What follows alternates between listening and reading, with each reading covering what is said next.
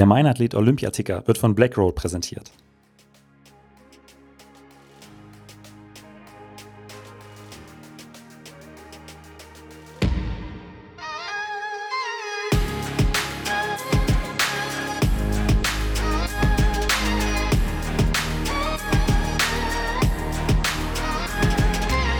Mein Athlet, der Leichtathletik-Podcast aus Frankfurt am Main. Herzlich willkommen zu einer weiteren Folge von Mein Athlet Olympiaticker. Heute wieder mit dabei aus Tokio Florian Weber. Guten Morgen, Florian. Ja, Mahlzeit, äh, Benjamin. Bei uns ist ja schon kurz nach Mittag. Ja, hier äh, geht die Sonne so langsam auf. Äh, kurz vor oder beziehungsweise mittlerweile kurz nach sechs. Du bist quasi wieder in der Mittagspause, ich kurz vor dem Frühstück. Gestern haben wir uns ja äh, auch über schon, äh, ich sag immer Lichtshow, äh, kurz vor dem 100-Meter-Finale unterhalten. Ähm, offiziell heißt es Projection Mapping. Ähm, jeder, der das Ganze im Fernsehen gesehen hat, äh, muss einfach begeistert davon gewesen sein. Vielleicht kannst du äh, vorab einfach mal ein bisschen was dazu erzählen. Ähm, ja, die, die Idee äh, wurde sogar noch früher geboren als Doha, muss man sagen. Ähm, Tokio war zuerst 2000, äh, Ende 2017 hatten wir die ersten Gespräche hier in Tokio dazu, weil die Idee ist die, ne, wir sind im Olympiastadion. Das Olympiastadion hier in Tokio ist auch das Zuhause der Opening und Closing Ceremony. Und ganz klassischerweise wird bei Opening und Closing Ceremony viel mit eben dieser Technik mit Projection Mapping gearbeitet. Das sind sehr, sehr viele Beamer, Projektoren außenrum, so wie man sie auch aus Konferenzräumen, Meetingräumen kennt, nur ein bisschen größer und ein bisschen lichtintensiver. Mm, und äh, ja, die sorgen eben für diesen, für diesen Eindruck, dass du was auf das Infield projizieren kannst oder in unserem Fall eben auf die Bahn. Äh, nur äh, musst du dir vorstellen, das Umfeld Olympische Spiele ist relativ konservativ. Es gibt nur alle vier Jahre normalerweise Olympische Spiele. Das heißt, die Mühlen malen hier relativ langsam. Äh, es gibt einen ähm, Broadcaster, einen Host-Broadcaster, Olympic Broadcasting Services, OBS, die äh, komplett im IOC gehören. Und das ist nicht so ganz einfach. Ähm, und Ceremonies gibt auch ihre Technik nur ungern ab. Wir haben das 2012 schon mal äh, probiert. Ich weiß nicht, ob du dich noch erinnern kannst. Da gab es diese LED-Pedals an allen Sitzen, die ja. für Opening und Closing eingesetzt waren. Da war natürlich auch direkt die Idee, hey, das könnten wir doch wunderbar auch für unsere Präsentation einsetzen. Das ging damals noch nicht. Ähm, und jetzt haben wir es geschafft, nach wirklich vielen, vielen Gesprächen, äh, das doch noch hinzubekommen. Und ja, ich war sehr, sehr happy, gestern das endlich dann auch mal live zu sehen. Wir hatten viele, viele Proben vorab, aber wenn es dann live ist, ist natürlich schon noch was anderes. Und äh, wenn man es im Fernsehen sieht, dann äh, sieht das schon unglaublich cool aus, aber ich könnte mir vorstellen, dann aus dem Stadion äh, ist es nochmal was komplett anderes. Ja, wobei man auch da dazu sagen muss, wir haben sehr, sehr viel innerhalb der letzten Monate nochmal umgedreht, als immer klarer wurde, dass es keine Zuschauer gibt oder sehr, sehr wenige Zuschauer. Und äh, den Content wirklich jetzt eigentlich nochmal komplett für TV optimiert. Das war er von Anfang an. Hm, aber äh, das, was ich angesprochen habe, diese 3D-Effekte, die wirken aus bestimmten Kamerawinkeln eben nur.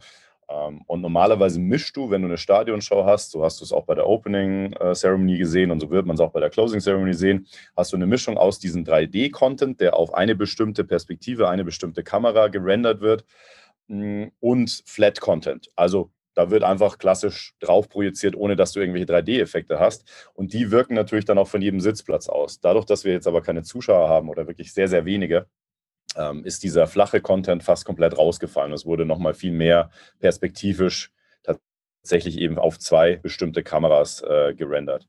Ja. Das Ganze war ja jetzt vor dem ähm, 100-Meter-Finale der Frauen. Ähm, dann lass uns doch mal direkt die Überleitung äh, machen zum 100-Meter-Halbfinale der Frauen. Äh, da waren ja noch zwei deutsche Starterinnen äh, mit dabei, Tatjana Pinto, Alexandra Burkhardt. Ähm, wie war das Ganze aus deiner Sicht? Ich hätte es natürlich jetzt super gefunden, wenn du die Überleitung zum Finale trotzdem noch hättest machen können. Ja. Ich glaube, wir haben alle ein bisschen gehofft. Ähm, sowohl Tatjana als auch Alex sind ja wirklich stark. Alex hat, ist in dieser Saison ja wirklich explodiert und alle mitgefiebert. Wir haben uns ja nach den Deutschen schon drüber unterhalten. Ähm, ja, es hat nicht ganz gereicht, aber ich glaube, äh, sie haben sich wirklich bravourös geschlagen. Und ähm, olympisches Halbfinale über die 100 ist aller Ehren wert. Ja, definitiv. Und auch äh, gerade auch nochmal die Zeit von, von Alex 1107, ähm, elft äh, schnellste Frau äh, äh, bei den Olympischen Spielen äh, im, im Halbfinale. Ich glaube, das ist eine Leistung, äh, die äh, ist absolut, absolut stark. Das und Olympia ist nicht die Endstation. Es kommt nächstes Jahr, ne, steht die WM an, dann steht für die Alex ja Heimspiel bei den European Championships in München auch noch an. Also viele, viele Chancen, sich äh, weiter zu steigern und dann vielleicht in einem anderen Umfeld auch wirklich bis ganz nach vorne zu laufen. Und dann natürlich auch noch in einigen Tagen die 4x100 äh, der Frauen. Ich glaube, äh, da ist Deutschland auch sehr, sehr gut aufgestellt. Und ähm, die Alex hat es ja auch schon so ein Stück weit angedeutet, da äh, kann auch noch mal einiges gehen. Und so ist es ja wirklich. Ne? Staffel innerhalb von Meisterschaften, egal ob es Spiele sind oder WM, äh, kann alles passieren. Äh, gibt äh, große Staffeln, große Favoriten, die da gerne auch mal den Stab verlieren oder ja. äh, einfach äh, es nicht ins Ziel schaffen. Da sind die Karten wirklich komplett offen. Ähm, ich bin, bin sehr, sehr gespannt. Ich freue mich schon sehr auf. Es ist zwar dann immer schade, weil das ist schon das Ende der Spiele, aber ich freue mich trotzdem. Staffel ist einfach immer ganz besonders. Normalerweise. Äh, normalerweise sagst du, da können wir nämlich direkt die Überleitung zur äh, 4x400 Mix-Staffel machen. Äh, das war ja insgesamt, äh, glaube ich, sehr nervenzehrend äh, für alle Beteiligten, auch schon ähm, nach dem Vorlauf. Ähm, erst waren sie äh, nicht qualifiziert, dann qualifiziert, dann wieder nicht, dann doch. Ähm, dann blicken wir mal ins Finale. Ähm, da war es jetzt schwierig beim zweiten Wechsel der äh, oder beim Wechsel von äh, Corinna Schwab auf, auf Nadine Gonska? Ja, ich muss dazu sagen, ich habe es erst wirklich danach gesehen. Mm, ich habe gestern die, die Show gecallt hier, also Regie gemacht. Und wenn du Regie machst, dann bist du meistens schon so 10, 15 Minuten voraus. Und wir hatten das äh, 100-Meter-Finale der Frauen ja direkt danach. Das heißt, sobald das Rennen, du, du kannst eigentlich keinen Sport gucken, was echt der, der, der, der negative Teil dieses Jobs ist, weil du immer schon voraus bist. Du musst immer gucken, hey, was kommt als nächstes? Wen musst du vorbereiten? Welche, was sind die nächsten Cues? Das heißt, ich habe das erst in den Replays dann gesehen und das sah äh, ganz schön hart aus. Ich äh, glaube, wenn ich es richtig mitbekommen, hat sich Gott sei Dank auch niemand verletzt. Ähm, aber ist natürlich bitter. Gerade bei diesem Hin und Her vorab. Ich war so happy, dass wir diesen Platz im Finale bekommen haben. Ich glaube auch, dass äh, dieses Quartett durchaus eine Chance gehabt hätte, da einen guten Platz rauszulaufen. Ähm, aber es hat nicht sollen sein. Und auch das gehört irgendwie dazu bei Staffeln. Ne? Es ist auch jetzt nicht der erste Zusammenstoß. Es ist bitter, äh, haben mit, mitgelitten, äh, zumindest ich dann nachträglich. Ähm, aber ich hoffe, dass, äh, dass sie sich von dem Schock inzwischen gut erholt haben und trotzdem stolz darauf sind, dass sie hier eine Finalteilnahme auf jeden ja, Fall ja so ja. oder so hat. Ja, wir haben gestern noch über sie gesprochen. Katharina Trost äh, ist über die 800 Meter ins Halbfinale eingezogen. Da war dann heute tatsächlich Endstation für sie. Sie ist nicht mehr weitergekommen, aber ich glaube, der Einzug ins Halbfinale war auch das Ziel, was sie sich für diese Olympischen Spiele gesteckt hat.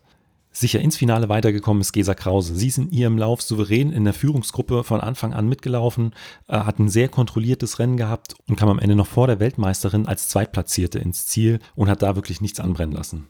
Ein bisschen spannend dagegen hat es Malaika Mihambo gemacht. Im letzten Sprung ist sie 6,98 Meter gesprungen, hat da bewiesen, was für eine Stärke sie hat. Bis dann hat sie aber noch nicht so ganz in den Wettkampf hineingefunden. Aber ich glaube, wenn sie so einen Sprung wie im letzten Versuch erwischt, dann ist auch in diesem Finale wieder äh, eine Medaille ganz sicher und vielleicht auch die Goldmedaille drin. Auch Maries Losule aus Frankfurt war in der Qualifikationsrunde der Weitspringerin mit dabei. Auch sie hat starke Sprünge abgeliefert, aber bei ihr hat es leider ganz knapp mit 6,54 Meter hat es nicht für das Finale gereicht. Aber dennoch war es auch von ihr ein sehr, sehr starker Wettkampf und ich denke, sie wird mit der Saison 2021 mehr als zufrieden sein. Sarah Gambetta, ich hatte es ja gestern schon angesprochen, spätestens nach dem Einzug ins Olympiafinale äh, wird sie ihren Wechsel definitiv nicht mehr bereut haben. Und da hat sie heute Nacht mit 18,88 Meter nochmals eine neue Bestweite aufgelegt und äh, sicherte sich damit den achten Platz bei den Olympischen Spielen. Und ich glaube, das ist viel mehr als das, was sie sich äh, im Vorfeld von Tokio 21 erhofft hat. Dann äh, schauen wir doch mal weiter auf das, äh, auf das Finale im Diskuswurf der Männer. Wie sah es denn da aus? Ja, ja, es ist, war so, bis jetzt fehlt noch so der, der richtige Kracher. Ne? Alex war sicher einer und es gab so ein paar andere schöne Momente. Ähm, Diskus war es äh, nicht unbedingt äh, mit Platz 10 und 11. irgendwie wollten sie nicht so richtig fliegen. Daniel knapp über 62, äh, Clemens äh, knapp oder an die 62 ran. Aber das reicht halt in so einem Feld, das weiß ja jeder nicht. Ähm, die, das war eine sehr, sehr gute Saison. Da musstest du ja, 67 mindestens anbieten. Das hat man gestern ja auch im Finale gesehen, um überhaupt in die Medaillen zu kommen. Hm, hat dann, ich glaube, das muss man auch, wenn man jetzt die deutsche Sicht, deutsche Brille abnimmt, äh, mit einem Österreicher zu feiern, äh, für, zumindest ich als äh, Münchner, wir sind ja relativ nah dran an Österreich. Das heißt, es gibt eine gewisse Verbundenheit auch zu unseren alpenländischen Nachbarn. Und da freut man sich mit dem Lukas natürlich trotzdem auch über Bronze. Ja. Und das ist ja wirklich was ganz, ganz Besonderes äh, für Österreich. Und die beiden Schweden, äh, Daniel und Simon, haben natürlich auch ordentlich dann nochmal gefeiert hier äh, ich habe noch keine Bilder gesehen oder Berichte gehört, was sie auseinandergenommen haben oder wie sie das äh, Olympic Village, das Dorf auseinandergenommen haben. Aber ich bin mir sicher, da wurde ordentlich gefeiert gestern. In äh, guter Diskuswerfer-Tradition. Dann stehen heute noch die Halbfinals bei den 400 Meter Hürden der Männer an. Und da, ich hatte es ja die letzten Tage schon angesprochen, alle drei deutschen Starter sind weiter. Joshua Abuaku, der äh, die Woche auch schon hier im Podcast war, Konstantin Preis und Luke Campbell äh, sind heute mit am Start. Vielleicht schafft es ja der eine oder andere tatsächlich ins Finale. Und morgen startet dann Hannah Klein über die 1500 Meter im Vorlauf. Und nicht nur das, morgen ist sie auch in der neuesten Folge vom Mein Athlet Podcast. Und heute um 18 Uhr gibt es dann auch schon die zweite Folge von Mein Athlet Splits. Ich habe mich ja mit Alisa Schmidt im Training getroffen. Wir haben äh, Tempoläufe gemacht und am Ende gab es auch eine kleine Challenge. Wir sind die 100 Meter gegeneinander gesprintet. Ich habe dazu gestern auch schon eine kleine Umfrage bei Instagram gestartet und das Vertrauen in mich ist sehr, sehr klein. Äh, 71 Prozent äh, von euch sagen, Alisa wird gewinnen. Deswegen, äh, wenn ihr das Ganze sehen wollt, heute ab 18 Uhr bei YouTube. Ich werde das Ganze natürlich in den Shownotes der Folge verlinken und äh, ja, mal sehen, wie das Rennen dann tatsächlich ausgeht. Ja, Florian, vielen Dank, dass du dir wieder Zeit genommen hast für äh, unsere gemeinsame Folge. Ähm, morgen wird es bei mir erstmal wieder eine reguläre Folge geben. Ich hatte es vorhin schon angesprochen. Äh, Hanna-Elisa Klein ist im, im, Podcast. Ich bin dann am Dienstag wieder zu hören und Florian, vielleicht schaffst du es nächste Woche auch nochmal aus Tokio zu berichten. Jetzt erstmal vielen Dank, dass du wieder mit dabei warst. Ja, vielen Dank, dass ich dabei sein durfte und viele Grüße aus dem sehr, sehr sonnigen und heißen Olympiastadion hier in Tokio. Der Meinathlet Olympiaticker wurde wie immer von Blackroll präsentiert und mit dem Gutscheincode Meinathlet15 bekommt ihr unter www.blackroll.com/meinathlet auf verschiedenste Produkte von Blackroll 15% Rabatt. Vielen Dank und bis zum nächsten Mal.